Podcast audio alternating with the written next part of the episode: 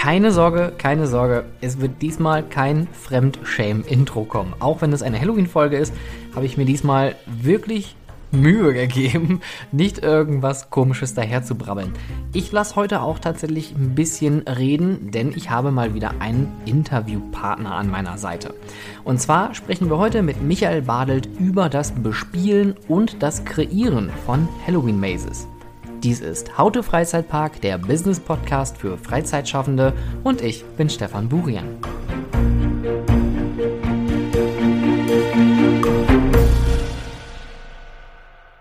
Und zu Gast in der heutigen Folge, wie schon vorab erwähnt, ist Michael Badelt, seines Zeichens Immersive Live Experience Designer. Ähm, was er so Experience designt hat, das wird er uns gleich erzählen. Hallo Michael. Hallo Stefan. Ja, vielen Dank. Schön, dass, dass ich da sein darf. Ja, vielen Dank, dass du äh, hier bist.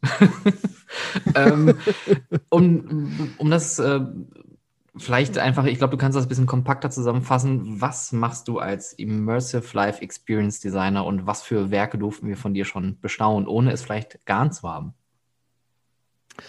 Ähm, also Life Experience Design ist ein, ja, eine Berufsbezeichnung, die gibt es noch gar nicht so wahnsinnig lange. Also die letzten 10, 12 Jahre haben irgendwie alle Leute, die so dasselbe gemacht haben wie ich, rumgeeiert, so, ja, was machen wir eigentlich? Ja, wir machen da irgendwie Attraktionen und Shows und äh, Veranstaltungen und keiner wusste eigentlich genauso, ja, was machen wir denn da eigentlich? Und der, der Begriff ist relativ neu im, im Mainstream angekommen und wir machen als Live Experience Designer, bin ja nicht nur ich, der sowas auf diesem wunderschönen blauen Planeten macht, wir gestalten Erlebnisse für Gäste, die hoffentlich den Gästen in Erinnerung bleiben.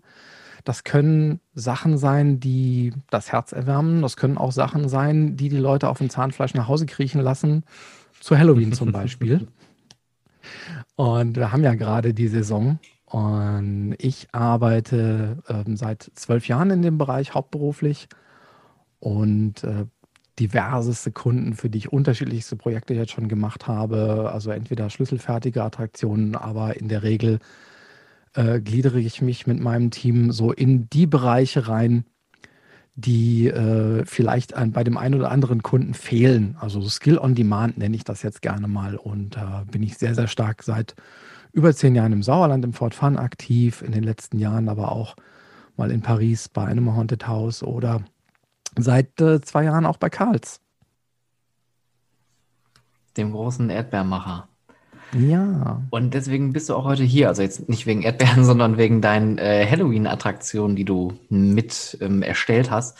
Denn wir wollen uns ein bisschen auf die vorherige Folge beziehen. Da ging es ein wenig um das Thema Halloween Operations, also ähm, vor allem um Personalplanung, Personaleinsatz in Halloween-Attraktionen oder äh, nennen wir es einfach mal beim Namen, bei einer Maze.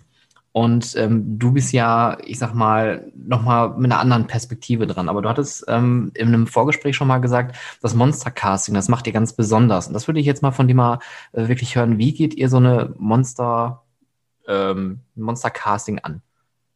Ja, gerne. Ähm, wie, ähm, wir, wir lassen uns ein bisschen mehr Zeit. Man kann Castings für sogenannte Scare Actors. Also ich benutze den Begriff Monster eigentlich relativ ungern, weil mhm. äh, der äh, sich so festlegt auf eine, ein, einen Einsatzzweck. Also ich nehme da gerne den amerikanischen Begriff Scare Actor und ähm, ich lasse mir gerne Zeit in der Art und Weise, wie ich caste, wie ich mit den Leuten umgehe. Ähm, das kann durchaus mal ein fünfstündiger Workshop werden, weil ich auch ein bisschen den Anspruch habe, dass ich nicht nur Leute ranhole und sage, so, du hast jetzt hier fünf Minuten, go, überzeug mich, schrei mich an, mach. Ja klar, lasse ich mich auch anschreien. Das ist sogar eine Pflichtübung in meinem Workshop. Aber ähm, ich möchte den Leuten in dem Workshop auch ein bisschen was vermitteln. Der Grund dahinter ist der, dass ich dann auch sehen kann, wie die mit Anweisungen umgehen können, wie die auf meine ähm, Regieanweisung, nenne ich es jetzt mal, ähm, anspringen, was die daraus machen, wie viele Eigenideen sie dann vielleicht auch dann einbringen können, wie spontan sie sind, ob sie nur reproduzieren können oder ob sie auch agieren können und schlagfertig sind. Und das kriege ich nicht in einem Casting äh, abgeprüft, wo jemand fünf Minuten Zeit hat, mich zu überzeugen. Mhm. Das sind die Ausnahmeleute, die das schaffen in fünf Minuten. äh, komplett sich zu präsentieren. Na klar hast du die. Es gibt auch mal Leute, die laufen bei mir im Casting rein, nach fünf Minuten weiß ich, den brauche ich eigentlich den Rest des Tages nicht mehr anschauen, weil der hat mich schon überzeugt. Hm. Aber das sind eben nicht alle. Und ähm, ich äh, mache Übungen mit denen, auch strukturelle Übungen, also gerade so Scare Tactics. Man kann Erschrecken tatsächlich lernen. Und das bringe ich ihnen dann ein bisschen bei und schaue, wie sie das umsetzen.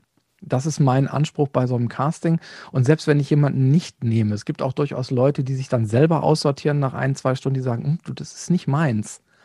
Oder auch, dass ich dann zu jemandem hingehe und sage, das ist nicht deins. Also die andere Richtung gibt es auch. Hm.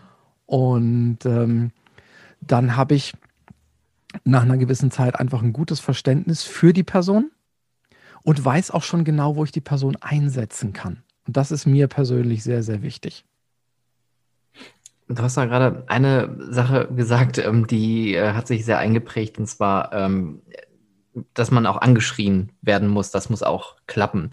Jetzt gibt es natürlich, da kommen wir auch vielleicht sogar als Brücke zum Thema Design von solchen Attraktionen und auch ähm, das, das Festlegen von verschiedenen Rollen. Du hast schon recht, klar, es sind natürlich nicht nur Monster, es sind Darsteller, die müssen diverse Tasks wirklich vollführen, wie eine Art Schauspieler oder wie ein Schauspieler.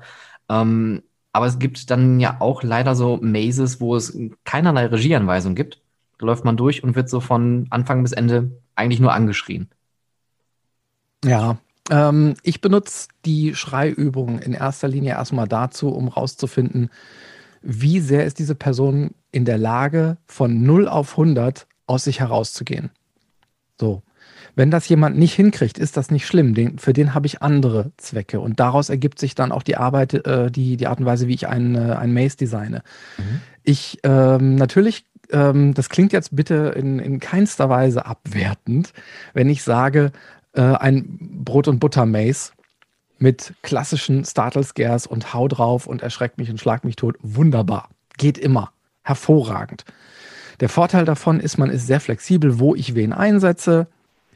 Allerdings ähm, ist es da etwas schwieriger, wirklich eine Geschichte zu erzählen. Wenn du eine Geschichte erzählen möchtest, und ich arbeite sehr gerne und sehr oft geschichtenbasiert, dann braucht es ein bisschen mehr Vorplanung. Dann muss ich da ein bisschen länger ausholen und dann muss ich mir auch die Leute ein bisschen genauer angucken. Natürlich macht einen das ein Stück weit auch in der Personalplanung etwas unflexibler, weil dann jemand eine Rolle lernt und äh, den kann ich jetzt nicht im Maze hin und her schieben. Hat alles seine Vor- und Nachteile. Wie siehst du denn, jetzt mal so ein bisschen Fan-Talk, ähm, die Entwicklung von solchen äh, Attraktionen in Deutschland? Weil man muss ja schon sagen, also der Moviepark oder Movie World hat ja damals den gewissermaßen den Grundstein gelegt, zumindest für die deutschen Halloween-Veranstaltungen, um da, ich sag mal, eine größere Bandbreite ähm, bespielen zu können. Aber das waren ja keine Story-Mazes, das war ja kein Storytelling. Das war ja, wie du schon sagst, so eine Brot- und Butter-Maze, rein, erschrecken, raus. Das mit dem Storytelling hat sich ja in den letzten Jahren erst so stark kristallisiert. Und gerade im Fort Fun oder beziehungsweise im Fort 4 hat man es ja auch mit äh, Jackie Moon damals gesehen, mit dass man mit so einer Storyline einfach auch viel mehr an Atmosphäre transportieren kann. Wie siehst du das? Ja, bin ich, bin ich voll dabei. Ich mag beides. Ähm, sind wir mal ganz ehrlich, ohne den Moviepark würden wir wahrscheinlich in Deutschland ähm, alle kein Halloween machen, weil die haben da schon gut vorgelegt und äh, die, die damals auch das Publikum dafür sensibilisiert, für diese Form von Entertainment, weil das ja in Deutschland jetzt nicht so traditionell beheimatet ist, wie das in den USA ist jetzt der Fall ist. Ja.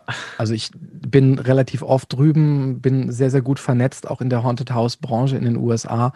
Und äh, das ist alles ganz, ganz anders. Die gehen da ganz anders an die Sachen heran, weil die historisch bedingt einfach vielen Gästen nicht das erklären müssen, was wir unseren Gästen erklären müssen. Mhm.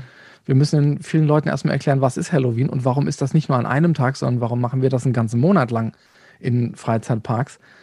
Ähm, diese ganze Aufklärungsarbeit, die müssen die Amerikaner gar nicht leisten, weil das einfach in der Historie schon drin ist. Ja. Und ähm, wenn ich jetzt mal das vergleiche, klassisches ähm, Startle Scare Maze mit ähm, storybasiertem Maze, es ist ein Kon es ist Platz für beides. Definitiv. Es gibt ein Publikum für beides. Und wenn ich mir ähm, aber jetzt mal die letzten Jahre anschaue, stelle ich eigentlich fest, dass die geschichtsbasierten Dinge ähm, mittel- bis langfristig wahrscheinlich eine, eine größere, ähm, eine größere Chance haben, ich sag mal, im Kopf zu bleiben. Alles, was wir in den letzten paar Jahren gemacht haben, die ein bisschen mehr Immersivtheater waren, als dass sie äh, Startle Scare Maze waren. Das ist bei den Leuten im Kopf geblieben. Und das hat angefangen mit der Jackie Moon-Geschichte im Sauerland, wo wir über mehrere Jahre hin äh, Geschichten erzählt haben. Wir sind jetzt mit Mistyville, wo wir auch ähm, eine, ja, die, die Geschichte, unser Hauptcharakter ist die Stadt, die zieht sich über die Jahre hinweg, aber wir erzählen jedes Jahr andere Geschichten, kleinere Geschichten. Und ähm, wenn ich mir dann anschaue, dass wir vor drei Jahren war das, glaube ich. Ja, ich glaube, vor drei Jahren haben wir das Hotel gemacht. Äh, das war so ein Jahr, wo witzigerweise mehrere Parks gleichzeitig ein Hotel gemacht haben, ohne dass wir davon wussten. Also da hat äh, hier Jan, Jan Stüllmacher und die Bukru haben das Hotel im, ähm, im, im Heidepark gemacht. Ähm, und wir haben da mal drüber gesprochen und fanden es irgendwie witzig, dass wir irgendwie zur gleichen Zeit dieselbe Idee hatten. Dann hat äh, Holger im Grusellabyrinth äh, Phantom Manticore gemacht, was ja dann auch ein Hotel ist letzten Endes. Das war irgendwie witzig. Aber solche Dinge passieren. Das ist dann auch nicht ähm, abgeguckt, weil die Pla der Planungsvorlauf ist halt zu lange. Mhm. Aber ähm, solche Dinge passieren. Und äh, dieses Jahr ist es auch irgendwie wieder passiert. Wir haben ähm, versucht, die Geschichten für dieses Jahr komplett neu zu schreiben, weil unsere Ursprungsplanung dank Corona natürlich nicht funktioniert hat in diesem Jahr.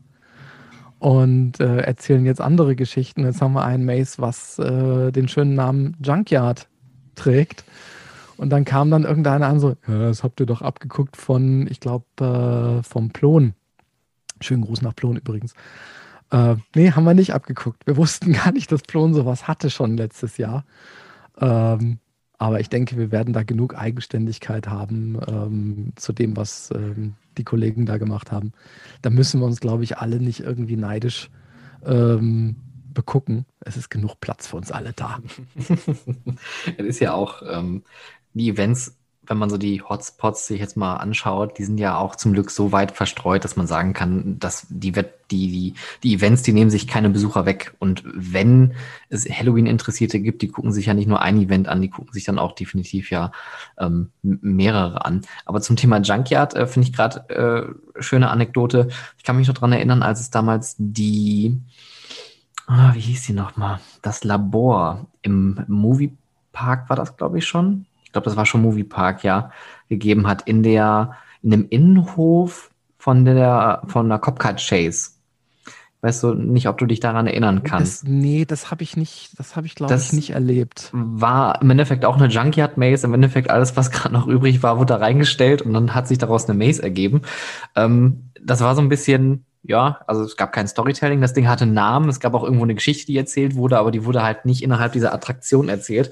Ähm, auch wenn es da richtig geile Scares gab. Äh, schönen Gruß an Adrian, der den äh, Podcast übrigens auch regelmäßig hört, äh, der da immer im Baum hing, hang, gehangen. Ach, der, der, ja, da, ich glaube, dieser Baum wurde für mehrere Attraktionen noch benutzt. Ich, das ist sehr gut möglich. ähm, anyhow, ähm, aber man sieht ja auch am Hand von Moviepark, wie du schon sagst, Geschichten, Storytelling, das entwickelt sich weiter und wird auch längerfristig eher zum Erfolg werden. Horrorwood gibt es ja jetzt auch schon seit einigen Jahren. Das macht sich auch, mhm. er passt auch eher zum Park und ähm, das Death Battle wurde jetzt ja auch dann endlich mal so aufgewertet, dass es eine richtige Maze ist äh, und äh, nicht so, ähm, naja, Räume, die nicht zusammenpassen. Da haben wir auch schon mal drüber gesprochen. Ähm, aber dann lass uns mal direkt da zum Punkt kommen. Wenn du jetzt eine Idee hast, oder beziehungsweise ganz, ganz von Anfang, wie kommst du eigentlich auf die Idee? ähm, unterschiedlich. Also bleiben wir mal, ähm, weil ich da, ich bin da vorhin auch gerade irgendwo links abgebogen, wo ich gar nicht abbiegen wollte. Ähm, gehen wir nochmal zurück zum Hotel, weil da, daran kann man das sehr, sehr schön festmachen. Mhm.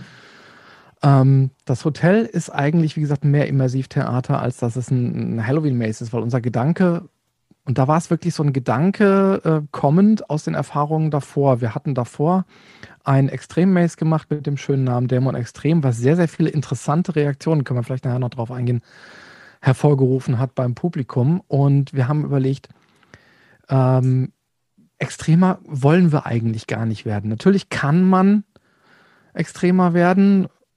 Russ McCamey, nein, wollen wir nicht. Das wäre jetzt meine Frage gewesen. Was, ähm, was heißt extrem? Extrem im Sinne von mehr Splatter, mehr Gore oder tatsächlich so wie in Amerika, wo man dann so mehr oder weniger eigentlich, äh, naja, terrorisiert wird von den Darstellern? Ja, eher das.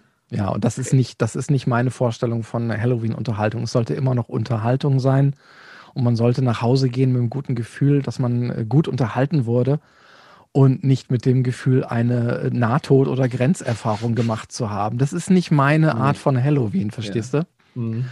Ähm, und deshalb haben wir gesagt, okay, wir sind jetzt da für unsere Verhältnisse, haben uns relativ weit nach vorne gewagt, ist auch gut angekommen und wir wollten jetzt was anderes machen. Und dann war mein Gedanke, äh, so der Leitsatz, Kinder kommt ans Lagerfeuer, wir erzählen euch eine klassische Gruselgeschichte. Das war der Leitsatz für das äh, Hotel. Und dann war ähm, die Überlegung, okay, was machen wir? Da wussten wir noch gar nicht, dass es ein Hotel wird. Und der, die Initialzündung war dann, wie so oft, wenn, wenn ich irgendwas plane, Sound, eine Musik. Der Soundtrack war das erste, was da war. Und äh, der ist äh, aus einem wunderschönen Film komplett neu zusammengebastelt und neu zusammengeschnitten. Ähm, können, wir auch, äh, können wir auch sagen, A Cure for Wellness. Sehr beliebt bei Halloween-Events mittlerweile. Das ist aber nicht das neue ähm, Midnight Syndicate, oder? Äh, nee, von, wir haben gar nichts von Midnight Syndicate, glaube ich.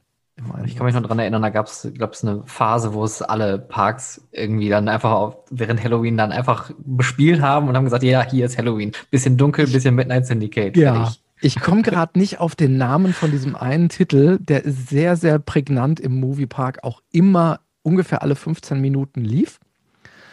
Äh, der ist von Midnight Syndicate und ich kann mich noch sehr, sehr gut daran erinnern, dass ich in äh, St. Louis auf der ähm, Halloween-Messe war, wo ich normalerweise so, ja, nicht jedes Jahr, also alle zwei Jahre versuche ich da schon vorbeizuschauen und Kontakte zu pflegen. Ist das diese, ähm, ähm, wie heißt die, Transworld?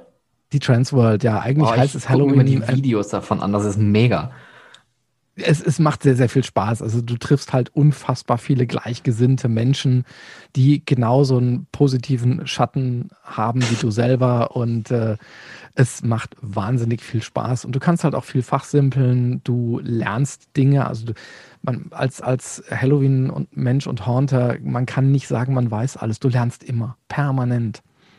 Und äh, ich stand da am Stand von, von Midnight Syndicate und habe mich mit denen unterhalten und dann äh, hat er gefragt, wo ich denn herkomme. Ich sage aus Deutschland. Und dann äh, meine so, oh ja, da ist ein Park in Deutschland, die spielen offensichtlich nur unser, nur ein Lied von uns und das permanent. Ich so, ja. I ah, know what you're talking about. Hab's gefunden. Uh, Decent into the Depths mit diesem langen am Anfang. Ja, ja, ja, ja, ja, ja, ja. Das ja. Erst, ich muss auch eingestehen, das ist das allererste Mal, dass ich hier in meinem Podcast parallel was google, aber das muss ich tatsächlich rausfinden. Ja. Ja, also das, äh, das ist äh, sehr, sehr lustig. Und in dem Fall war es ähm, aus dem Film A Cure for Wellness, der Soundtrack. Ähm, ein wunderbarer Soundtrack, der sich halt sehr, sehr schön auch dazu geeignet hat, ihn ähm, als Thema durchgängig durch die Attraktion zu ziehen. Äh, ich musste den noch ein bisschen anreichern mit ein paar anderen Sachen, weil also nicht für jeden Raum hatte ich was Passendes. Aber das war das Erste, was da war. Und das Zweite, was da war, war die bauliche Gegebenheit. Also wir hatten schon ein paar Räume und wir haben so die Hälfte des Mazes dann umgebaut und dann neu thematisiert und dann daran angeglichen. Und dann kam in dem Fall die, äh, die Geschichte, die wir erzählen wollten. Und äh, diese Reihenfolge ist aber auch beliebig austauschbar. Also wir haben da, du hast manchmal wirklich ein Lied, was dich ähm, dazu anfixt, jetzt irgendeine eine bestimmte Attraktion zu machen. Mal ist es ein Bild, wo du, du schaust dir ein Foto an und das inspiriert dich und denkst, du denkst dir, ja, da geht was. Da kann man was machen. Ähm, und äh, das ist, das ist sehr unterschiedlich, aber im Wesentlichen ist es tatsächlich oft der Sound, der dann irgendwas triggert. Also die Tarantino-Methode quasi. Ja, ja, schon so ein, so ein, so ein bisschen. Äh, da, darf ich dich äh, als Quentin Tarantino des Halloweens dann betiteln, oder? Äh, ich glaube, damit tust du mir zu, zu, viel der Ehre. Also ich denke, Quentin Tarantino hat dann äh, der ist, der ist heilig. Der, ja, da, da kommt man tatsächlich nicht dran. Ähm, aber das äh, finde ich ganz schön. Ähm, da merkt man auch, was es ähm, für verschiedene Ansätze gibt im kreativen Prozess, weil ähm, ich kann mich noch gut daran erinnern, als wir damals den Babu Twister Club geplant haben, ähm, gab es auch eigentlich nur zwei Bilder, die wir im Internet gefunden hatten, wo wir dann auch gesagt hatten, ja, daraus kann man so ein bisschen was bauen und was stricken und daraus lässt sich tatsächlich was Größeres machen. Gut, es kam dann letztendlich dann doch anders und äh, war dann doch beliebter, als äh, wir uns das gedacht hatten. Ja. ähm, aber es ist schon spannend, wie sie, diese kreativen Prozesse so äh, durcheinander gehen. Jetzt ist natürlich aber auch ähm, Entwicklung, Technologie ja auch ganz wichtig, ähm, wenn man jetzt solche Dinge plant. Wie sehr fixierst du dich auf Effekte? Also kommen die Effekte erst später, wo du sagst, okay, das passt da noch rein, oder hast du auch manchmal einfach einen Effekt und du baust drumherum? Ähm, sowohl als auch. Ähm, ich plane, also ich, hm, eigentlich plant man, äh, wenn man es richtig macht, das klappt nicht immer. Die Realität spukt da gerne mal zwischen rein. Ähm, es gibt so einen schönen Satz, je mehr ich plane, desto härter trifft mich die Wirklichkeit. Das ist so das Halloween-Leitmotiv eigentlich. ähm, aber im, in einer idealen Welt planst du eigentlich eine Halloween-Attraktion von innen nach außen. Das heißt, du nimmst einen Raum und überlegst jetzt, was ist der Scare in diesem Raum oder vielleicht auch zwei. So, du gehst also erstmal von der Funktion dieses Raumes, gehst du nach außen. Und die Funktion des Raumes bestimmt dann, wie der Raum gebaut werden muss im Idealfall. Ähm, und auch welche Leute du da dann da äh, reinstellen musst, welche Hilfsmittel du denen geben musst, was für einen Sound du haben musst. Und so planst du also von der Funktion des Raumes dich nach außen. Und ähm, das ist manchmal so, dass du halt einen Special-Effekt hast, den du irgendwo einsetzen möchtest und dann suchst du einen Raum, wo der passt. Mhm. Und manchmal ist es aber auch umgekehrt. Ne? Manchmal ähm, hast du einen Raum, denkst, oh, ich will das, ich will das so unbedingt so und so haben. Ja. Und dann gehst du auf die Suche nach der Technik, die dir diese Idee verwirklicht. Es ist sehr, sehr unterschiedlich. Also es, es funktioniert in beide Richtungen. Aber manchmal ist es halt auch so in der Realität, ey, wir haben da noch den, den Effekt da irgendwo im Lager. Und der passt doch da noch in die Ecke, oder? Das hast du alles. Zack. Ja, ich meine, gut, viele, viele Dinge werden dann ja auch manchmal recycelt. Man sieht es ja auch, äh, das finde ich bei den Mazes in Universal immer ganz witzig. Es gibt dann immer diesen einen Animatronic oder diesen einen Prop, der leicht bewegt ist, der gerade einen Scare-Actor frisst. Und der wird dann einfach nur anders angekleidet und zack hat man das Ding dann wieder recycelt fürs nächste Jahr. Oder die Treppe. Die Treppe? Es gibt eine Treppe, die war, glaube ich, jedes Jahr bei, den, äh, bei Universal in irgendeinem Maze verbaut. eine Treppe, so eine Haustreppe, wo du dann nach oben gehst und oben ist dann so ein, so ein Balkon und da steht dann meistens auch noch jemand. Ja. Äh, die Treppe ist immer die da. Die Treppe. Vielleicht könnte man auch daraus eine ganze Maze machen, nur mit Treppen. Definitiv. Das die Treppe. Das geht alles. Die Treppe, jetzt wird abgerechnet. Das ist halt eine Halle, die hoch genug ist, dann kannst du das machen. Und der wahre Horror, es ist ein echtes Treppenhaus. 100 Stockwerke. der wahre Horror ist, wenn du die Leute oben ins Haus reingehen lässt, dann geht es immer bergab und der wahre Horror ist dann so, und jetzt müsst ihr die Treppen wieder rauf. das ist eine andere Art von Quälen, ja. Yes. Ähm, wie, wie siehst du das äh, Thema so Technologie eigentlich so generell ähm, bei deinen ähm, Planungen und dem kreativen Prozess? Weil, also jetzt nicht nur dieses, klar, Recyceln ist wichtig, man sollte jetzt nicht einen Prop für 20.000 kaufen und den danach wegschmeißen, das ist ja Quatsch und Käse, das ist ja auch nicht ja, wirtschaftlich. Ähm, aber es gibt ja auch, ähm, ich sag mal so, Phasen, wo dann irgendwelche Animatronics plötzlich richtig beliebt sind und die findet man dann in in, in allen möglichen Varianten oder äh, jetzt ist natürlich auch Project Mapping richtig groß und günstig vor allem und einfach mittlerweile. Hm, hast du da so ein spezielles, speziellen hm, Riecher für? Oder sagst du, du gehst wirklich nur nach dem Storytelling und guckst, was dazu passt? Auch da wieder, es geht in, äh, es geht in beide Richtungen. Ähm, zum einen äh, gebe ich dir völlig recht, ähm, es gibt total tolle Gimmicks, die man sich kaufen kann, gerade in den USA. Ähm, aber du gibst dann halt eben 1000, 3000, 4000, da oben ist ja keine Grenze, Dollar aus für tolle Technik, ähm, die sich aber vielleicht optisch sehr stark abnutzt und die dann wieder zu recyceln über mehrere Jahre, weil das Investment muss sich ja auch lohnen, ist schwierig. Das geht mal und mal nicht. Ähm, von daher muss man da, wenn man auf Budgetgrenzen natürlich achten muss, und das müssen wir, glaube ich, alle, weil wenn Halloween 1 nicht ist, dann ist es äh, hm. Get Rich Quick. Das funktioniert nicht. Ähm, man guckt also schon, wenn ich was kaufe, ähm, wie viele Jahre kann ich das in welcher Form benutzen. Äh, das ist der eine Gedanke. Ähm, Projection Mapping ist im Moment ziemlich ähm, weit verbreitet. Wir haben vor vielen, vielen Jahren, wie wir im, im Sauerland die Secret Stage of Horror neu gemacht haben, das erste Mal ähm, damals noch in, in, sehr rudimentärer Form mit äh, Projection Mapping gearbeitet, kam super gut an. Vorteil davon ist, es ist verhältnismäßig preisgünstig. Und ähm, wenn du die Technik einmal hast, kannst du die über mehrere Jahre verwenden und brauchst eigentlich immer nur die Animationen tauschen. Und die mhm. sind verhältnismäßig günstig zu produzieren. Aber ähm, du darfst es auch nicht übermäßig einsetzen, weil man sieht sich dann auch satt dran. Es muss schon gezielt und sinnhaftig sein. Ja. Also einfach jetzt irgendwo mit dem Projektor draufhalten, Hauptsache ich hab da was. Ja, hm, kann man machen. Äh, muss man aber aufpassen, dass man es nicht zu oft macht, weil ja, dann wird es halt auch langweilig. E egal was du machst, zu viel ist immer blöd. Ähm, Technik hat generell einen großen Nachteil im Gegensatz zu Scare Actors. Technik geht kaputt. Scare Actor nicht so leicht, wenn man den richtig brieft und den richtig ausbildet. Mhm. Dann ähm, hat man da unter Umständen mehr Spaß als äh, mit einem, also insbesondere Animatronics.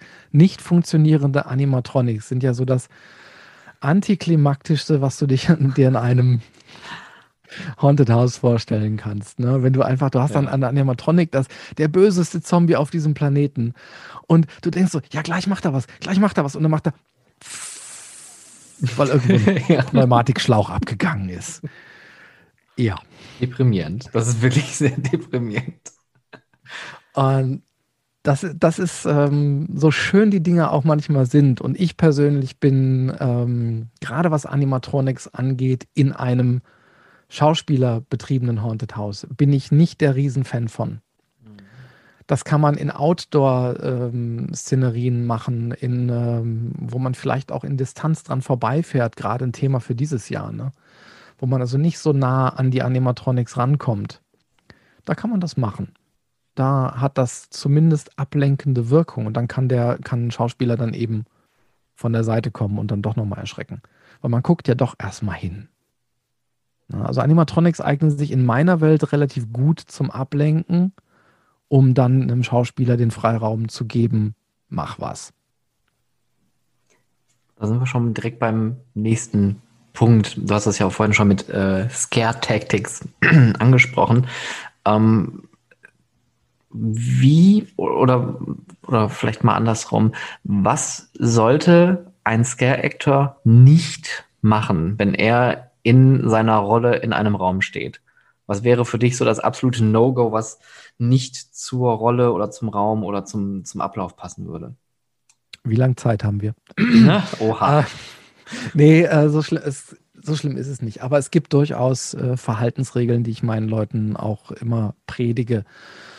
Ähm, was fällt mir spontan dazu ein? Es gibt eine Sache, wo ich persönlich kein großartiger Fan von bin, und das heißt, wir machen keine Witze, über Dinge, die der Gast nicht ändern kann.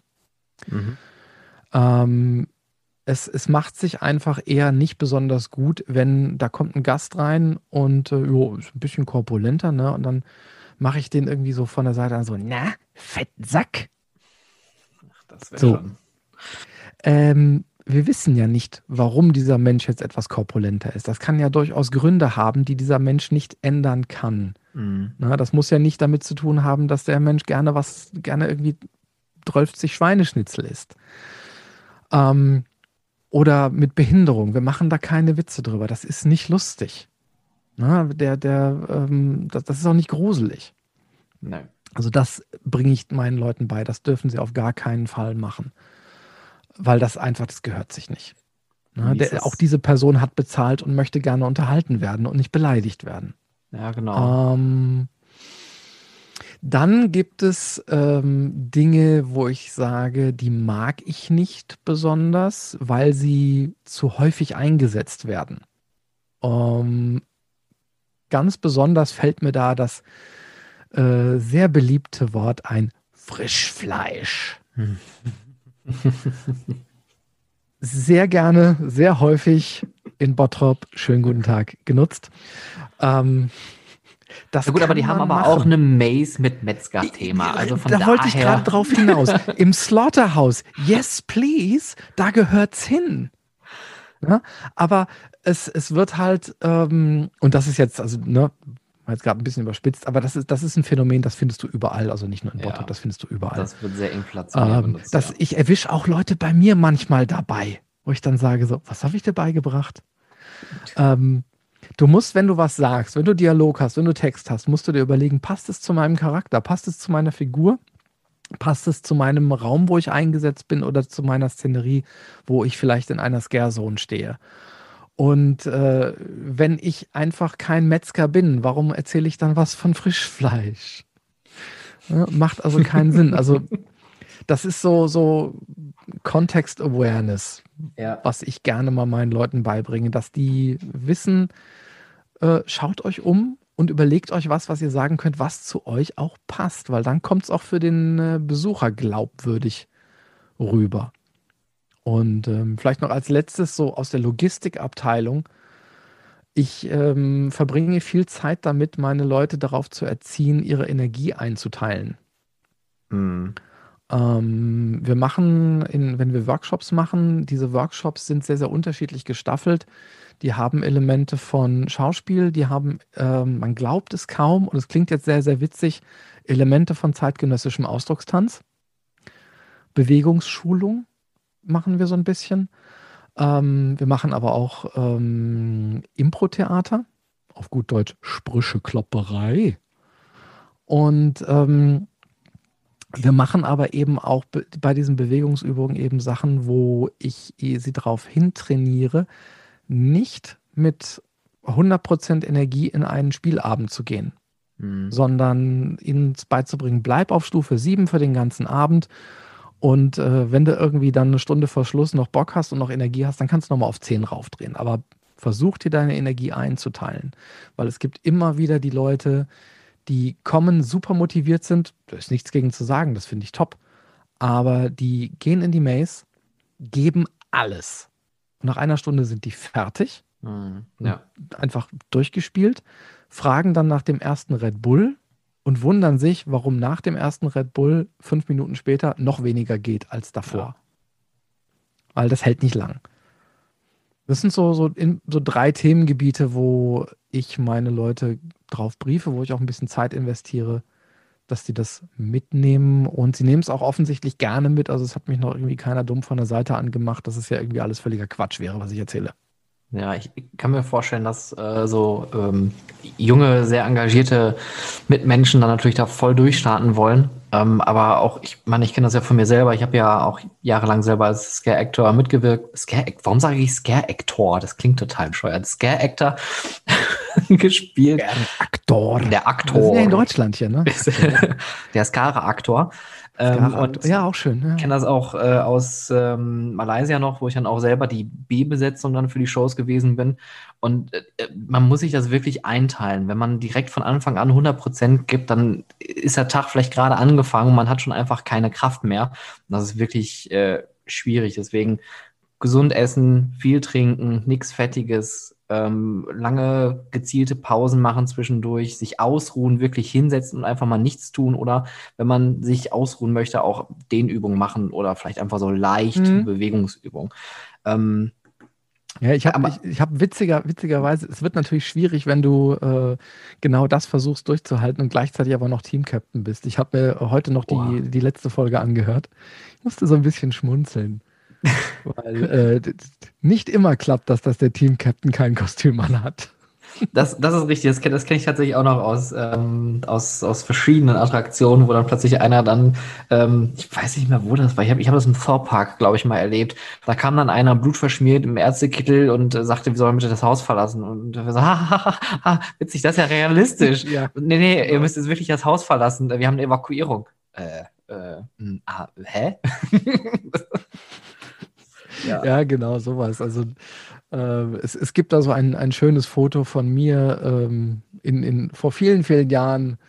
Da gab es dann im äh, damaligen Theater, was wir im Sauerland hatten, ein schönes Foto von mir, wo das Phantom mit dem Wischmopp den Boden sauber macht. Großartig. Das Phantom des Wischmops. Ja, auch das.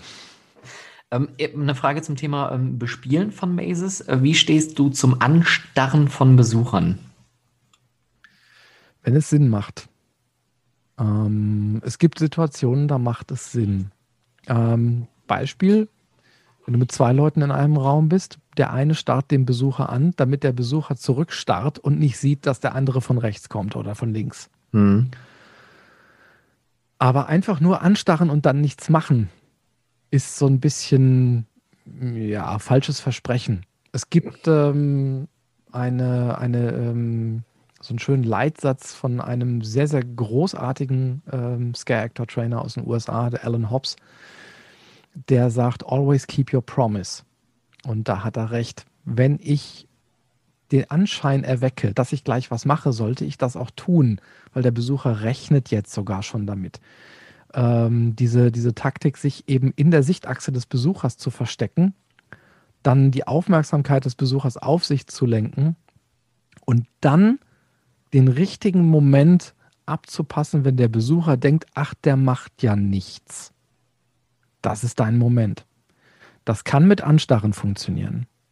Aber wenn ich einfach nur anstarre und dann nichts mache, ist das so. Ist ein das bisschen lahm. Ja, genau. Das, auch, auch das ist so ein bisschen wie Frischfleisch. Also Anstarren und Frischfleisch ja, genau. sind so auf den, auf den Top-Plätzen bei Dingen, die zu häufig gemacht werden in Mazes. Ja, es ist aber oft so und ich mache den Leuten da noch nicht mal unbedingt einen Vorwurf ähm, deswegen. Es gibt Leute, die kommen zu einem Halloween-Casting und die bringen einfach alles mit. Die machen das instinktiv alles richtig. Das sind natürlich auch die, die am meisten von diesem Workshop profitieren, weil die, die machen es eh schon richtig und nach dem Workshop wissen sie dann sogar noch, warum sie es richtig machen. Und dann können sie es noch effektiver einsetzen. Ähm, aber ähm, wo wollte ich jetzt drauf hinaus? ähm, ja. Ähm, aber wenn ich kurz einhaken darf, aber das, das führt, das, das, führt so ein bisschen eigentlich auf das Thema Personalführung auch tatsächlich dann wieder zurück, weil ähm, wenn das natürlich in deiner Halloween-Attraktion da draußen passiert und du möchtest, dass das nicht passiert oder dass du eine qualitative, hochwertige Attraktion da äh, am Laufen hast, mhm. dann musst du natürlich dein Personal auch führen und dementsprechend auch die Anweisung geben. Denn wenn einer da steht und der starrt, weil er gerade nichts anderes zu tun weiß, weil er vielleicht einfach wirklich nicht die Ahnung oder das Grundwissen oder die Regieanweisung hat, dann kann man es dem natürlich auch nicht vorwerfen, dass er einfach gerade da steht und dich anglotzt. Nein, genau. Und das jetzt weiß ich auch wieder, worauf ich hinaus wollte. Eben dieses, dieses Vorwerfen ähm, wenn die Leute es nicht erzählt bekommen, genau. dann machen sie halt das, was sie denken, was richtig ist. Und das ist halt nicht unbedingt immer das, was richtig ist. Und da ist eben genau das, was du sagst, die Personalführung, also die, das Training und das Coaching ist ganz, ganz wichtig, um aus einem guten Scare-Actor oder einem mittelmäßigen Scare-Actor einen guten beziehungsweise einen sehr guten zu machen. Und ähm, das, ist, das, das ist zeitintensiv. Da muss man Workshops machen, da muss man das Geld mal für ausgeben und mal in die Hand nehmen. Es macht sich bezahlt. Also wenn ich mir anschaue, wir machen diese zusätzlichen Acting-Workshops im Sauerland jetzt seit ein paar Jahren. Ich merke über die Jahre bei großen Teilen vom Cast eine kontinuierliche Verbesserung. Und das ist schön zu sehen wie sich die Leute auch entwickeln. Also wir leisten uns auch den Luxus und wir nehmen auch manchmal Leute mit rein ins Team, wo ich der Meinung bin, okay, im Moment ist dieser Mensch vielleicht noch ein bisschen ruhig, ein bisschen reserviert, hat es noch nicht gelernt, aus sich herauszukommen. Aber da ist Potenzial. Mit dem Menschen kann man arbeiten. Und es ist toll zu sehen, wenn sich diese Menschen über ein paar Jahre hinweg dann auch entwickeln. Wir haben ein relativ hohes ähm, Volumen an Leuten, die immer und immer wieder kommen, die also zum festen Stammcast hm. gehören. Und das ist schön zu sehen, wie die sich entwickeln. Und das, ähm, da muss man aber auch eben ein bisschen hinein investieren. Den, die Vorstellung, ich ähm, inseriere in der Zeitung und dann kommen schon Leute, die das toll machen. Das kann funktionieren. Die Erfahrung ist aber eher, dass es nicht funktioniert. Ja, das, das kann man, glaube ich, einfach nicht besser formulieren. Es hängt, also es steht und fällt immer mit dem Personal und wie man das Personal auch behandelt. Und wenn man da, wie du schon sagtest, den Luxus hat, also das Budget erstmal zur Verfügung hat und auch die Zeit und auch jemanden wie dich, der das Ganze auch coachen und leiten kann, wenn man diesen Luxus hat, dann sollte man auch wirklich das Personal und auch nur, wenn es in Anführungszeichen nur für ein Event ist, was ein paar Wochen geht, sollte man sich das wirklich nehmen und auch durchziehen, weil das spart euch ja im Endeffekt ja auch Zeit für das weitere Casten. Also wenn du jetzt sagst, du hast einen Cast, der regelmäßig wiederkommt, sind wahrscheinlich die Lücken eigentlich nur noch zu füllen, was dir am Ende des Tages ja dann quasi Arbeit spart, weil du nicht mehr so ein großes Volumen an Leuten, also eine quantifizierbare Zahl da irgendwie casten musst. Ja, genau. Und du generierst Multiplikatoren, die, ähm, die wissen, wie du arbeitest und die deine Vorstellung von einer Attraktion ins Team hineintragen können. Das macht es auch nochmal einfach. Und das geht nur, wenn du das über mehrere Jahre machst. Wenn du sagst, ich mache jetzt mal einmal ein Halloween-Event. Ja. Dann legst du, also ganz davon abgesehen, legst du in der Regel sowieso drauf. Also Halloween ist nichts, wo du von, von jetzt auf gleich irgendwie schwarze Zahlen schreibst. Also im Regelfall zumindest nicht. Es Gibt mhm. Ausnahmen. Mhm. Ähm, und äh, wenn du einfach von vornherein eine mehrjährige Strategie mit aufstellst, dann ähm, lohnt sich das, diese Zeit zu investieren, weil du profitierst davon. Das macht dir dein Leben einfacher und es macht auch äh, die Veranstaltung für den Gast besser. Ja, sehr schön. Die, vor allem, ich meine, wenn man das natürlich immer auf den Gast ähm, bezieht, dann spielt ja wahrscheinlich auch viel Psychologie ähm, mit rein. Also wenn man so eine Maze plant, dann, also ich kenne das so von ähm, Ausstellungsperspektive, ähm, wenn man eine Ausstellung plant oder einen neuen Besucherbereich, dann geht man natürlich immer durch den Bereich durch und überlegt sich, okay, wie sehen das kleine Leute, große Leute, was kann man sehen, machen, fühlen. Ne? Wie kann ich mir das bei einer Maze vorstellen? Gehst du in Gedanken oder auf Papier dann durch deine Maze und sagst, hier kann das passieren? Oder gehst du noch ein bisschen tiefer in die Materie und baust schon irgendwelche psychologischen Elemente mit in so eine Maze ein? Das kommt aufs Konzept an. Bei Dämon Extrem haben wir das tatsächlich so gemacht. Ähm, da ähm, wir hatten sieben Blöcke. Ähm, das Maze funktioniert anders als so ein, so ein klassisches Maze, weil du gehst von einem Block in den nächsten, in den nächsten, in den nächsten. Das ist für meine Akteure eine wahnsinnige Herausforderung, weil die sind auf Sekunden getaktet. Das ist eine sehr spezielle Art und Weise, sowas zu machen. Das eignet sich auch nicht für jeden Einsatzzweck. Deshalb sind wir da natürlich reißbrettartig rangegangen an die Planung der einzelnen Räume. Und die Räume wurden tatsächlich so geplant, dass wir, bevor wir überlegt haben, was soll in diesen Raum rein, ähm, überlegt haben, wovor haben Menschen Angst? Und dann haben wir uns pro Raum drei Phobien gesucht, damit wir möglichst jeden, der reinkommt, der ja vor etwas anderem Angst hat als man selber, wir sind da alle unterschiedlich, wir Menschen, in jedem Raum triggern wir drei Phobien mit der, mit der erhöhten Wahrscheinlichkeit, dass wir jeden Gast irgendwo einmal kriegen. Mhm. Mindestens. Eher mehrfach. Weil natürlich guckt man dann, dass man jetzt nicht die exotischsten Phobien nimmt, sondern man nimmt so, so das, ähm, das, das, äh, das Übliche, was man, was man so Angst kennt. vor also, einer Ente angestarrt zu werden.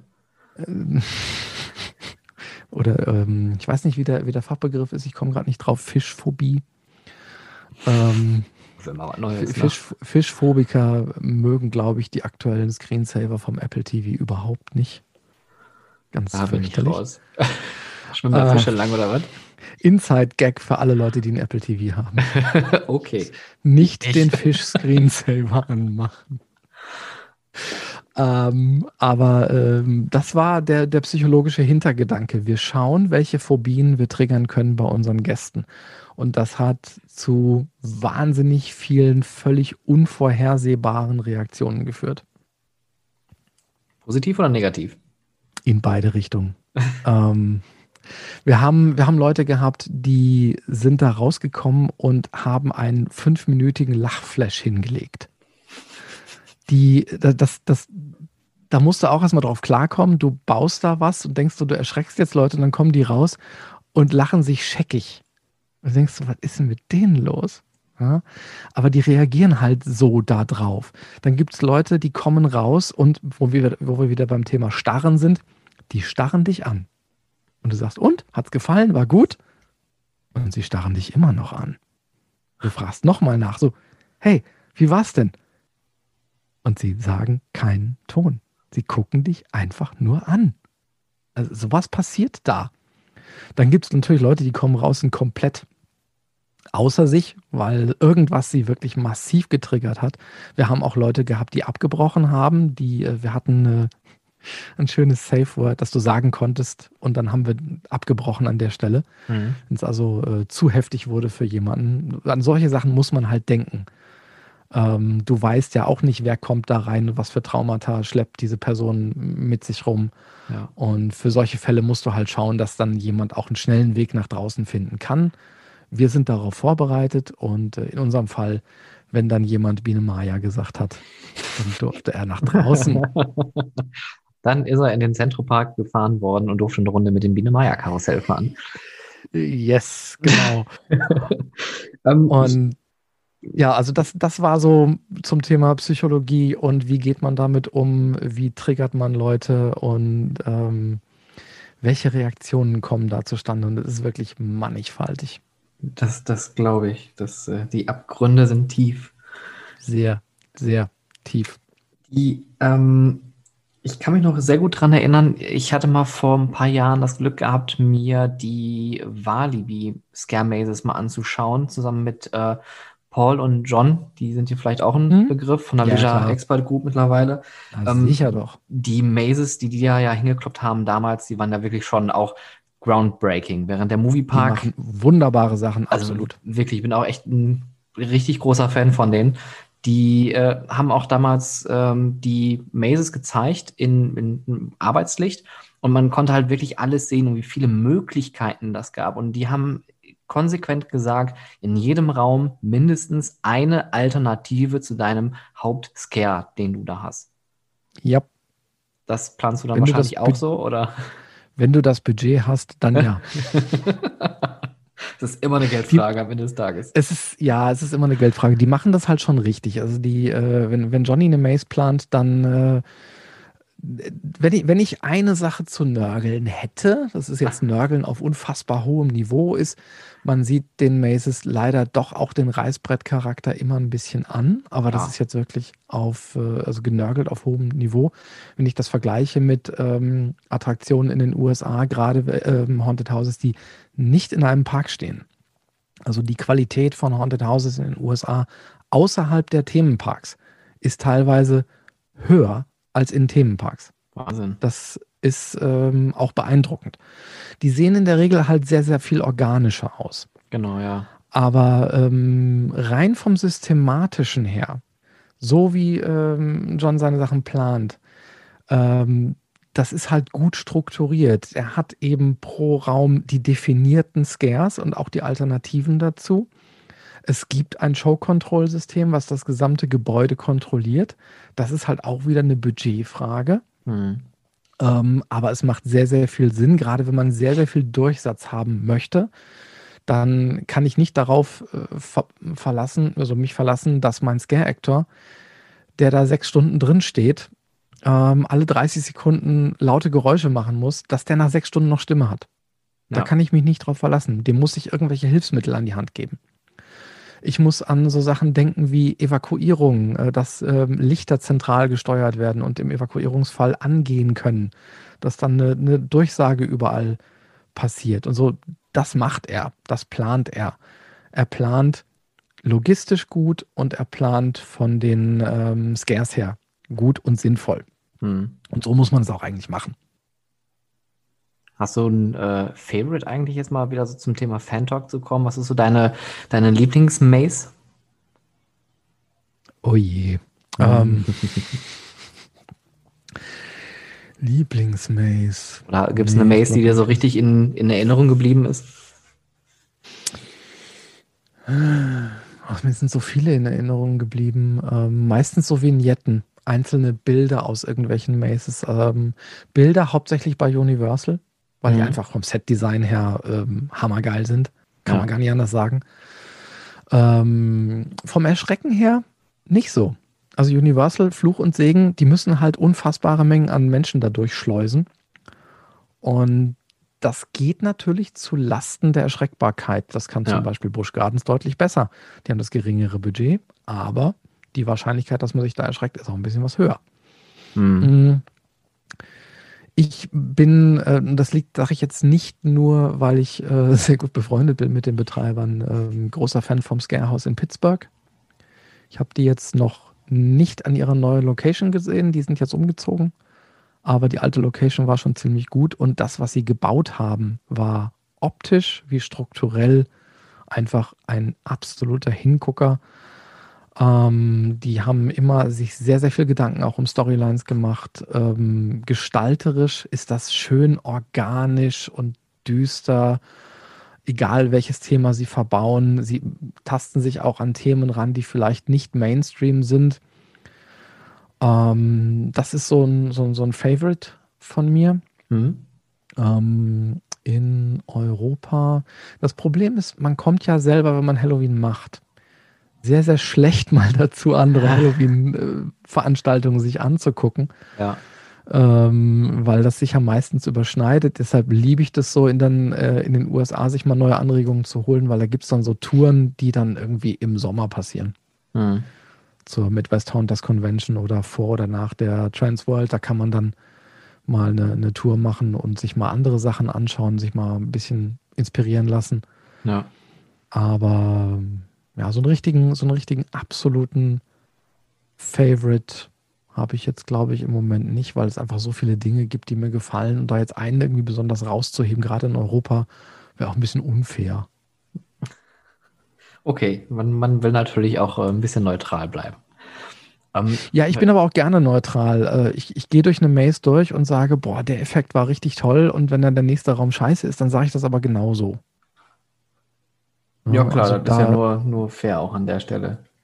Richtig. Und, äh, man, man, und man unterhält sich ja auch. Es ist ja nicht so, dass ich dann irgendwie hintenrum lästere, sondern wenn man sich dann auch mit den Kollegen dann mal unterhält, dann sagt man halt auch so, hey du, das habe ich toll in Erinnerung, das hat mir gut gefallen das hat mir jetzt nichts gegeben. Und manchmal erfährst du dann aber auch, warum der Raum so ist, wie er ist.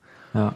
Ähm, ich sehe das ja bei uns auch so. Wir haben ja auch manchmal so äh, Szenen, da kommen dann Leute, auch Fans, dann mal äh, zu mir und sagen so, na, das war aber nix, ne? Mhm. Und ich sag so, mm ich weiß. Grund A, B, C und D. Ja, wie du schon sagst, manchmal gibt es einfach tatsächlich Gründe dafür, bauliche Gründe oder vielleicht einfach organisatorische Gründe, die dazu führen, dass dann vielleicht ein Raum einfach mal auch eher, ich sag mal, nur als zum Angucken und zum Durchlaufen ist. Der häufigste Grund ist tatsächlich immer, hoch, Halloween kommt völlig unerwartet. Das und das ist wirklich leider in eigentlich fast jedem Freizeitpark so. Also auch die Großen, ja, ja. die planen das irre lang, aber dann merken den Monat vorher, ah, jetzt wird es aber mal ein bisschen knapp, gell? Ja, oder wenn man irgendwie zwei Wochen vor Halloween fällt einem ein, so, ach, ich brauche noch einen Animatronic. Nein. Es wird nichts mehr. Nein. Das passiert dieses Jahr nicht mehr. Wenn du irgendwas aus den USA haben möchtest, musst du das bis April bestellt haben, sonst kriegst du das nicht mehr. Selbst no April way. ist schon sportlich. Ich habe das in, ähm, in meiner Zeit in Malaysia selbst miterlebt, ähm, als wir guten Kontakt natürlich zu den Universal Studios in Singapur hatten. Die hatten ihre Studio-Mazes natürlich alle schon aufgebaut, weil sie die einfach nie abbauen. Aber die, die sie halt in den Q-Lines noch verbaut hatten, das war ein ganz schön tighter Zeitplan, zumal man in Südostasien noch das Problem hat, dass es so viele zusätzliche Feiertage gibt die dann einem ähm, den Zeitplan so zerschießen, weil es plötzlich dann auch besucherstarke Tage vor den Umbauarbeiten gibt. Und die müssen dann irgendwie den halben Park da absperren. Aber auch, vielleicht, mhm. um mal die Frage für mich selber zu beantworten zum Thema Lieblingsmaze, fällt mir gerade ein, wo ich Singapur sage. In Singapur, der, also der, warst du da schon mal in dem Park? Nee, leider nicht der, das ist ja der kleinste Universal Park und der wird ja auch, ich sag mal, nicht unbedingt hoch gelobt. Also der hat, der ist wirklich arg klein, da ist man richtig schnell durch und man hat jetzt auch nicht so die mördermäßigen Rides da stehen, aber der hat viele gute Dinge und das Halloween-Fest bei denen, das ist wirklich der Wahnsinn, weil die natürlich vieles aus der asiatischen Mythologie auch nehmen ähm, und vieles da drin verbauen und auch so lokale Stories. Und ähm, diese lokalen Stories, die werden immer anfangs mit einem großen Buch ähm, eingeleitet, mit dem man durchläuft. Und dieses Buch wird immer dünner, je weiter man diese Maze durchläuft. Also man hat so eine Art roten Faden, um zu sehen, wie weit man gerade ist, weil man immer wieder durch diese Seiten läuft. Das fand ich irgendwie so ein richtig nettes Feature, was so ein bisschen auch dieses, ah, okay, ich bin gerade wirklich in einer Geschichte drin und ich laufe jetzt durch diese hier stattfindende ähm, Urban Legend ähm, gerade durch und da hatten sie eine Urban Legend zum Thema öffentliche Verkehrsmittel. Weil es äh, da so eine, so eine Monorail gibt, okay. quer durch äh, Singapur, die MRT. Und anscheinend gibt es da wohl irgendwelche Urban Legends und die haben sie als Thematik genommen. Und die haben dann aber auch wirklich diese Waggons dann danach gebaut und man ist dann da durchgekrabbelt teilweise. Das hat mich so geflasht, weil das einfach so unerwartet kam. Also das war echt ein schönes Halloween-Event. Finde ich gut. Das gefällt mir. Auch kreativ. Das ist ja auch wieder letzten Endes eine, eine Planung anhand einem, ein, eines Effektes. Du hast diese Geschichte, du hast eine, eine, Geschichte in Form eines, eines Buches. Das Buch bestimmt jetzt den Aufbau deines Mazes. Also im Prinzip ist das auch wieder um einen Effekt herum bauen. Aber es macht an der Stelle ja völlig Sinn. Hm. Ja, da baue ich. Also das äh, wollte ich, wollte ich vorhin noch sagen, in, wenn, wenn man um einen Effekt herum baut. Wir haben ja vor vielen Jahren dieses Taschenlampensystem im, ähm, im Sauerland mal äh, als Prototyp eingeführt. Mhm. Und ähm, das war ja dann auch im, im Dämon extrem. Der Effekt, um den wir das Maze herumgebaut haben, wir hatten halt dann, äh, jeder Besucher hat eine Taschenlampe. Der Besucher halt nicht wusste, war, dass wir die Taschenlampe steuern konnten. Mittlerweile gibt es mehrere Anbieter von dem System, aber ähm, das war witzig damals. Ja, Und ähm, das war Kernbestandteil der Story, genauso wie das Buch weil die Taschenlampe hatte eine Bedeutung innerhalb dieser Attraktion und die hat dich da durchgeleitet oder auch mal fehlgeleitet. Und das war eigentlich, ähm, das war auch eine schöne Herangehensweise. Wenn du so einen roten Faden hast, der, der, der sich durch die gesamte Attraktion durchzieht. Das mag ich. Ich finde es ist auch, schwierig, in, ja. in Startle Scare Mazes durchzukriegen, aber wie du ja gerade erzählt hast, es funktioniert. Und ich finde es auch irgendwie ganz einen witzigen Twist, nicht unbedingt den Schauspielern einen Prop an die Hand zu geben, sondern tatsächlich einfach mal den Besuchern, dass die etwas tun müssen, was die natürlich dann selber nochmal so ein bisschen mehr ablenkt, um dann die Fokussierung darauf zu steuern, dass man die aus der Tätigkeit, die sie jetzt gerade machen müssen, irgendwie herausbringt durch, eine, durch einen Jumpscare oder durch, durch Effekte. Mhm, ja, genau. Ähm, wenn du ähm, Nee, da war der rote Faden. Rausschneiden. Hier wird nichts geschnitten. Ja, ich weiß, ich weiß. Aber bitte das, schneiden, bitte schneiden. Früher beim öffentlich-rechtlichen Rundfunk. Bitte schneiden, bitte schneiden. Wir sind hier zum Glück nicht beim öffentlich-rechtlichen. Ähm, so eine schöne Überleitung zur nächsten Frage. Ähm, Hast du deine zwar, Gebühren schon bezahlt? Ich als, als braver Bürger habe ich die natürlich bezahlt. Ähm, die äh, Planung ist ja natürlich nicht immer reibungslos. Gibt es irgendwie so einen großen Fuck-up, der mal passiert ist bei einer Planung oder irgendwie in, in Realität bei der Bespielung einer Maze ist dir aufgefallen, hm, aber das hat überhaupt nicht so funktioniert, wie du dir das vorgestellt hast? Also so einen riesen monstermäßigen Fuck-up hatte ich glücklicherweise noch nicht. Ähm, natürlich passieren hier und da mal kleine Sachen, wo du dann sagst so, hm, ja, der Raum war in der Theorie so gut und in der Praxis ist er dann so, meh. Hm. Das passiert. Ähm, manchmal schätzt du die Reaktion der Besucher anders ein. Und manchmal liegt es aber auch daran, dass du den Raum schön geplant hast und der würde funktionieren, äh, wenn nicht ohne Rücksprache mit dir plötzlich beim Bau des Raums, was dann in, in meinem Fall oft von ähm, Drittdienstleistern oder von dem Park selber durchgeführt wird, äh, dann ohne Rückmeldung der Rotstift angesetzt wurde und alles irgendwie plötzlich kleiner ist, als du es geplant hast. Und dann denkst du so, ja, das funktioniert jetzt so nicht. Passiert. Ja, es äh, ist leider nicht selten, ähm, kommt vor und äh, fällt dann in die Abteilung Lagerfeuergeschichten. Ähm, es passieren höchstens mal unerwartete Dinge. Also ähm, äh, alle, alle unter 18 mal kurz weghören. Oha. Die interessanteste Reaktion und die, glaube ich, die Reaktion, mit der ich ähm, wirklich null gerechnet habe, war bei Dämon Extrem ein Pärchen, was äh, nacheinander, sie sind einzeln durchgegangen. Du konntest bei der Attraktion einzeln reingehen. Erstes Sieb, dann er. Und ähm, ich habe dann ich stand vor der Attraktion und habe dann so ein bisschen geguckt, wie kommen die Leute raus, welche Emotionen bringen die so mit und habe mich dann auch mit ein paar Leuten unterhalten. dann kam dann erst sie, sie kam dann zu mir, sie hatte Bombenspaß und hat gelacht und sie fand es jetzt, sie fand es jetzt tatsächlich nicht so gruselig, fühlte mhm. sich aber sehr gut unterhalten. Okay, lasse ich gelten. Bin ich mit zufrieden. Und dann kam ihr Freund und ähm, der war auch so einer, der erstmal gar nichts gesagt hat. Der war erstmal nicht ansprechbar.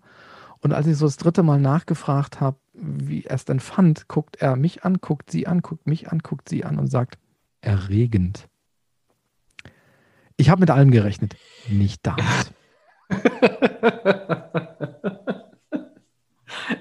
Das war so die Abteilung, okay, wo habe ich da falsch geplant? ah, vielleicht weniger Rotlicht beim nächsten Mal. Hm so, viel Rotlicht hatten wir gar nicht. Aber das ist ja wahr. Ich meine, gut, aber jeder Mensch, jeder, jeder Körper reagiert natürlich anders. Und wenn ich meine, okay, gut, ich will da jetzt gar nicht drauf eingehen. Ach du. also, das war so die Abteilung, okay, that wasn't expected. that escalated quickly. das, uh, Very quickly. Ähm, also oft ist es halt einfach, dass ein Raum nicht funktioniert oder eine Attraktion nicht funktioniert, weil du zu kompliziert denkst. Mhm. Das ist oft der Fall. Man muss sich selber ein bisschen immer ähm, zurücknehmen und versuchen, möglichst simpel zu denken, weil die simpelsten Sachen sind meistens die effektivsten. Ja. So wenig wie nötig, so, nee, wie, so wenig wie möglich, so viel wie nötig. Ja, genau. Oder andersrum. Anyhow. Ja. Ähm, du hast jetzt ja schon recht viel Erfahrung mit deinen Halloween-Attraktionen. Was würdest du jetzt Zuhörern geben, die da draußen jetzt sitzen und sagen, ah, ich würde jetzt aber auch gerne mal so ein Halloween-Event machen. Was würdest du denen raten? Außer natürlich, dich zu Rate zu ziehen. Äh, außer mich zu Rate zu ziehen, natürlich, genau. ähm, langen Atem haben ähm, wäre etwas, was ich empfehlen würde. Nichts für jetzt einmal machen, sondern wenn ich ernsthaft vorhabe, was in Halloween zu machen, dann mir eine mehrjährige Strategie zurechtlegen und ähm, die auch durchziehen. Ähm, das wäre das eine. Das zweite wäre, möglichst unterschiedliche Klientele ansprechen. Das heißt, wenn ich mit äh, Mazes plane oder Haunted Houses, dann sollte ich für unterschiedliche Charaktere was haben, nämlich einmal storybasierte Themen und klassische Startle Scare Mazes. Das würde ich, also ich würde versuchen, diese beiden Schichten anzusprechen, weil dann bekomme ich am besten ein Gefühl dafür, was in meiner Region am besten funktioniert, weil in, je nach Landesregion haben die Leute auch unterschiedliche Verhaltensweisen, die sie mitbringen zu deinem Event. Mhm. Und ähm, was Leute in Norddeutschland erschreckt, ist für Leute in Süddeutschland vielleicht völlig langweilig und umgekehrt. Also da muss man ein Gespür für entwickeln. Ähm, nicht am falschen Ende sparen wäre auch so meine, ähm, meine Empfehlung. Man muss gezielt sein Geld ausgeben, das Budget sich wirklich setzen und dann überlegen, wofür muss ich wirklich Geld ausgeben? Und ähm, nicht jetzt irgendwie alles, was, oh, shiny in USA ist, kaufen. No. Mhm. Nee, nee, man muss nicht, ähm, man, man kann auch mit wenig Geld ein tolles Halloween machen ähm, aus was für Budget wir im Sauerland manchmal Halloween machen, ist äh, erstaunlich und es funktioniert trotzdem gut. Und äh, abschließend, ähm, das ist ein Thema, was du wahrscheinlich auch ganz gut kennst, nämlich die Abwägung, arbeite ich mit Freiwilligen oder mit bezahlten Scare Actors? Ich weiß nicht, wie du da die Priorität legst, legst, aber ich würde sie immer darauf legen, dass ich meine Leute bezahle. Ganz normal, entweder Mindestlohn oder Tariflohn, je nachdem, was entsprechend ansteht. Nicht nur, weil es auch ein Gesetz gibt gegen äh, Mindestlohnvermeidung. Den Zoll möchte man dann auch nicht bei seinem Event haben, der das Ganze überprüft, sondern aus einem ganz anderen Grund. Wenn ich die Leute bezahle, kann ich den Ton angeben. Ich bin Herr meines Events. Ich kann meine Marke selber steuern und bestimmen. Wenn ich mit Freiwilligen arbeite, dann kann ich nicht sagen, du machst das jetzt aber bitte so und so und so, weil das, was du gerade machst, ist zwar toll, aber es passt nicht zu meinem Event. Dann kann ich das so nicht steuern und dann übernehmen unter Umständen die Scare Actors das Event hm. und ich habe als Betreiber plötzlich keine Kontrolle mehr drüber, weil ich mit Freiwilligen arbeite. Das ist für mich persönlich äh, Sparen am falschen Ende.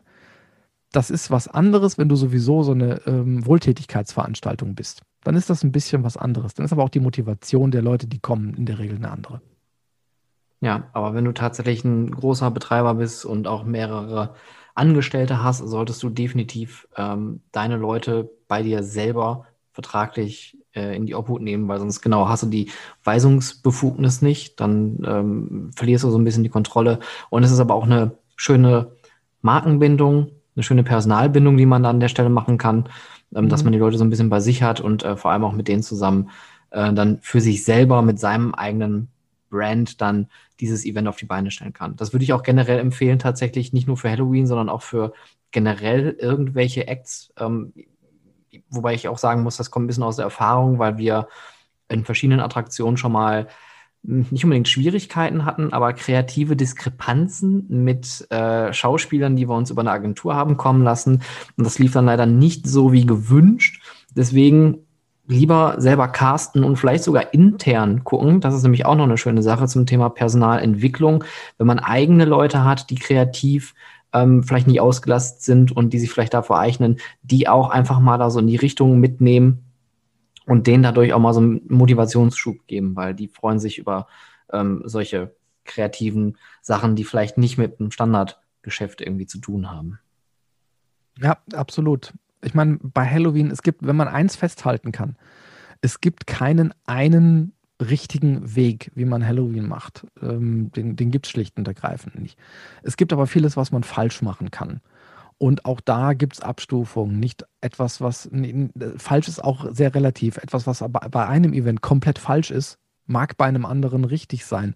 Aber es gibt so ein paar Sachen, die sind wirklich überall und auch zu Recht einfach falsch.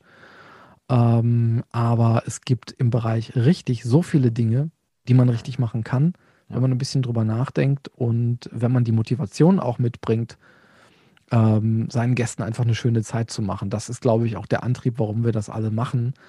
Weil ähm, die Gäste sollen ja mit dem Lachen nach Hause gehen. Die sollen ja nicht komplett traumatisiert nach Hause gehen. Die sollen sich erschrecken und sollen danach aber auch lachen. Das ist ja unser Ziel. Genau. That's Entertainment. Yep. Ähm, jetzt mal noch eine, was ganz anderes, weil es vielleicht auch so ein bisschen ähm, aktuell ist. Klar, natürlich Corona und Halloween. Ähm, Corona hat natürlich jetzt äh, vor allem in Deutschland dafür gesorgt, dass viele Events abgesagt worden sind. Jetzt hatte Walibi ja dieses äh, leider etwas desaströse Startwochenende gehabt und hat daraufhin erstmal ja, komplett das äh, Event für den, äh, ja, für das restliche, für die restliche Spielzeit abgesagt, was ich auch eine sehr mutige Entscheidung finde, dass man da diesen Fehler eingesteht und sagt, ähm, wir sagen das jetzt ab und bauen über Nacht erstmal den halben Park wieder um. Das ist echt eine krasse Leistung. Jetzt gibt es natürlich noch weitere Lockdown ähm, und, und, und Vorschriften, Maßnahmen, wie auch immer in, in den Niederlanden. Also die werden wahrscheinlich nochmal richtig zu knabbern haben in den nächsten Monaten. Nicht nur, nicht nur Halloween-mäßig, sondern natürlich auch äh, gesellschaftlich. Ähm, wie siehst du das mit der Entwicklung jetzt ähm, in, in Deutschland dieses Jahr mit Corona? Ist es eher sinnvoll zu sagen, man macht kein Event, man baut es ein bisschen ab oder man sagt, man fährt so wie bisher? Mm, also fahren wie bisher ist, glaube ich, dieses Jahr, das ist, glaube ich, allen klar, das ist nicht drin. Ähm, wir haben uns sehr viel Gedanken gemacht über Hygienekonzepte. Ähm, haben unser Team in Bezugsgruppen aufgeteilt, damit wir so ein bisschen Kontrolle wenigstens drüber haben, wer wann wo. Ne? Ähm, womöglich haben wir Masken in die Kostüme integriert oder eben für ausreichend Abstand gesorgt. Ähm, es ist sehr, sehr viel Planung drumherum dieses Jahr, mhm. was wir sonst nicht hatten. Ähm, wo wir aber sagen, wir, wir möchten irgendwie für die Gäste da sein und was äh, trotzdem irgendwie was machen, weil den Leuten fällt ja auch die Decke auf den Kopf. Und wenn wir eine Möglichkeit sehen, Entertainment in einer verantwortungsbewussten Art und Weise umzusetzen, dann sollte man das auch tun. Jetzt einfach komplett den Kopf in den Sand zu stecken, ist meines Erachtens die, ähm, die, die falsche Herangehensweise. Damit sage ich jetzt nicht, dass äh, man äh, jetzt einfach das, die ganzen Warnungen in den Wind schießen soll. Nein, man soll nur verantwortungsbewusst damit umgehen, sich informieren. Also wir haben das getan, reichlich. Ich äh, wollte niemals was über Virologie und Epidemiologie wissen hat sich halt dieses Jahr jetzt mal so ergeben, dass man sich damit beschäftigt. Ne? Ja. Und es ist halt ganz wichtig, dass man keine, keine Panik schiebt, sondern versucht, nüchtern und sachlich an die Sache ranzugehen und schauen, können wir das verantworten? Ja, nein. Also wir haben uns deshalb dazu entschieden, dass wir keine Indoor-Attraktionen dieses Jahr machen, mhm. weil wir gesagt haben, wir können die Belüftung nicht in dem Maße sicherstellen, wie es eigentlich sein müsste. Und bevor wir da ein Risiko für unsere Besucher und vor allen Dingen aber auch für unser Team eingehen, haben wir gesagt, wir machen nur Outdoor. Da haben wir das besser unter Kontrolle und können auch ähm, flexibler und ein bisschen entspannter reagieren. Ähm, aber jetzt gar nichts zu machen, wollten wir jetzt auch nicht. Ähm, es ist natürlich nicht das Halloween, was man von uns normalerweise kennt. Das, es ist anders dieses Jahr. Ähm, ja, gibt ja viele andere Konzepte. Also gerade in den USA und in Japan sind diese Drive-Through Halloween Horns jetzt äh, aus dem Boden gesprießt wie die Pilze. Ich bin von der Idee nicht so beeindruckt und es gibt auch viele andere ähm, aus der Branche, die sagen, naja, ich erschrecke Leute. Prima. Also gebe ich ihnen eine 140 PS Waffe auf vier Rädern in die Hand und erschrecke sie dann nochmal richtig. Was soll schon schief gehen? Bin ich nicht so der Freund von. Dann nee. doch lieber traditionell und zweimal nachgedacht, was geht, was geht nicht. Ja, das, das macht es dann tatsächlich. Dieses Jahr ist echt ein bisschen anders gekommen. Ich finde es auch schön, dass es dann doch noch einige gibt, die, also im Endeffekt muss man ja sagen, wie du schon sagtest, ne, ähm, man muss die Verantwortung übernehmen für alle, die es absagen wollten. Es ist natürlich absolut legitim, das abzusagen. Es ist ja auch keiner gezwungen, so ein Event auf die Beine zu stellen. Ähm, und ich finde es aber trotzdem schön, dass es doch noch einige Parks gibt, die das versuchen oder wie ein äh, Walibi versucht haben. Ähm, das natürlich sich jetzt alles anders entwickelt, das muss man natürlich auch erstmal mitverfolgen, nachverfolgen und seine Konsequenzen daraus ziehen. Aber ähm, ja, das Jahr wird, glaube ich, äh, noch spannend bleiben. Das wird noch spannend. Wir wissen ja auch nicht, was in zwei Wochen ist. Das kann dir ja heute auch niemand sagen. Also ja. wir, wir wissen, dass wir jetzt diesen Samstag spielen. Aber ob das nächsten Samstag noch der Fall sein wird oder ob bis dahin wieder irgendwo was umgefallen ist, das wissen wir alles nicht. Ja. Ähm, das kann sich alles ganz dynamisch in den nächsten paar Wochen noch entwickeln und darauf müssen wir eingehen. Und wir haben jetzt drei Spieltage geplant ähm, im Fortfahren. Wir hoffen, dass wir die durchziehen können. Das wäre jetzt am 17. Ne? Okay, ah, ich muss auch mal jetzt vielleicht kurz äh, eben klarstellen, äh, die Folge, die kommt am, äh, wann kommt die raus? Am 18. Das heißt also, dann, dann gestern, haben wir quasi gestern schon gespielt. Genau, richtig. nee, halt, stopp. Ah, da, falsch, falsch, falsch, 25. Sorry, sorry. Also letzte Woche, Samstag, hattet ihr eure Premiere. So, dann, hat, dann werden wir letzte Woche Samstag unsere Premiere gehabt haben, richtig. Ja. Und seid dann mittlerweile durch? Spielt ihr nur samstags oder? Wir spielen drei, die drei Samstage dieses okay. Jahr. Dann sind wir quasi, kommen wir einen Tag nach dem Bergfest. nach dem Bergfest, ja, genau. Ähm, Michael, erstmal vielen lieben Dank für dieses furchtbar nette Gespräch. Ähm, Gerne. Das hat mir nochmal so. gemacht.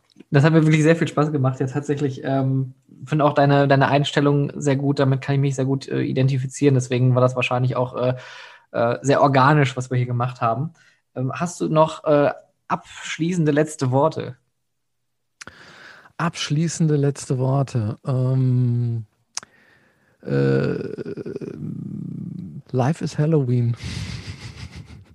ja, nee, also ähm, das, das, wir, wir, machen das alle als Überzeugungstäter und ähm, wir wollen Gäste glücklich machen, wir wollen Leute unterhalten. Ähm, und ähm, ja, es, ähm, äh, es ist eine Lebenseinstellung, wenn man Halloween macht. Ich meine, gut, ich mache jetzt nicht nur Halloween, ich mache ja in zunehmendem Maße auch nicht gruseliges Entertainment. Also letztes Jahr haben wir Weihnachten was gemacht. Äh, Immersive Theater setzt sich immer mehr durch. Ähm, du wirst es kaum glauben, ich mache jetzt demnächst auch einen Podcast. nee, wirklich? Ja, genau, kann ich hier gerade mal kurz pimpen. Experience in Progress wird er heißen. Ende November geht's los ähm, mit meinem wunderbaren Co-Moderator Julian Silva. Ach cool, Und, liebe äh, Grüße. Wir werden uns äh, dem Thema Experience Design von der Blickwarte der Freizeitindustrie widmen. Super. Und wer die Show dann finden möchte, kann das tun unter eip.show. Die kurze URL. Schön nochmal hier doppelte Werbung reingeknallt. Yes. Ich baue übrigens fest darauf, dass du dann mal zu uns in die Show kommst. Aber sowas von. Das äh, Challenge accepted, würde ich an der Stelle mal sagen. Das will ich aber meinen. Michael, vielen lieben Dank. Danke für deine Zeit. Dann wünsche ich Gerne. dir noch einen schönen Nachmittag, schönen Abend und äh, viel Erfolg mit äh, dem sauerländischen Halloween. Danke, danke. Das Oder, können wir gebrauchen. Beziehungsweise Hals- und Beinbruch, sagt man dann, ne? Ähm, ja. wir, haben, wir haben noch keinen Schlachtruf für dieses Jahr. Wir haben eigentlich jedes Jahr einen Schlachtruf. Dieses Jahr haben wir noch keinen. Der bildet sich meistens am ersten Tag immer ganz organisch raus. Dann würde ich sagen, ist euer Schlachtruf schon mal vorab Gesundheit. Richtig, der, der auf jeden Fall. Das, da kann, ja, das unterschreibe ich. Alles klar, Michael, mach's gut. Mach's gut. Ciao.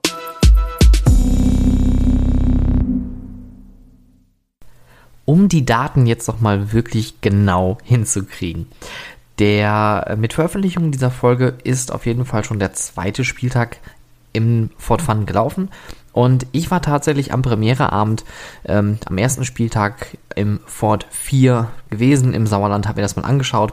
Und ich finde, obwohl es jetzt nur in Anführungszeichen light und abgespeckte Varianten ähm, gewesen sind, war es doch sehr schön, sehr atmosphärisch. Gerade der Forest hat mir sehr gut gefallen mit seiner äh, doch sehr langen Laufzeit und dem äh, viel Nebel und der schönen Atmosphäre im Wald. Aber auch der Junkyard, die äh, Müllkippe oder der Schrottplatz ähm, war wirklich sehr interessant, weil gerade für Fans wird da viel geboten. Ähm, da gab es hier und da so ein paar ähm, Schmankerl, wie zum Beispiel der alte Zug von der äh, Speed Snake stand da mittendrin rum oder auch alte Boote der Wildwasserbahn. Ähm, das war wirklich sehr gut gemacht. Ähm, ich hatte auf jeden Fall sehr viel Spaß. Die Atmosphäre war in beiden Mazes großartig. Deswegen äh, Hut ab und nochmal vielen Dank an Michael für dieses großartige Interview. Ähm, in den Show Notes werdet ihr nochmal ein paar Links finden zu ein paar Attraktionen, die wir vorhin im Gespräch erwähnt haben. Und das Lied, was ich vorhin gesucht habe, ich musste das nochmal nachrecherchieren. Es war nicht äh, Descent into Deaths, sondern das war Darkness Descents vom Midnight Syndicate Album ja, das müsste ich jetzt selber nochmal schauen. Äh, von der Halloween Music Collection. Und ähm, das Schöne ist, ihr könnt dieses Lied ähm, ganz einfach finden, indem ihr einer neuen Playlist folgt. Und zwar Sounds of Freizeitpark. Das ist jetzt die Playlist zum Podcast. Diese Playlist findet ihr auf Spotify. Dort könnt ihr ähm, Lieder, passende Lieder zu den Folgen hören und auch in den Monatsfolgen im Talk mit Julian Omonski werden wir hier und da das eine oder andere Lied draufpacken. Also gerne mal vorbeischauen auf Spotify. Sounds of Freizeitpark ist die Playlist zum Podcast How to Freizeitpark. Das war es für dieses Mal. Ihr könnt natürlich gerne Feedback hinterlassen zu dieser und auch den anderen Folgen auf Instagram at howtofreizeitpark, auf Twitter at howtofreizeit und natürlich auf LinkedIn und auf Facebook. Dort könnt ihr mich finden. Ich bedanke mich recht herzlich und wünsche euch noch eine schöne Woche. Bis bald.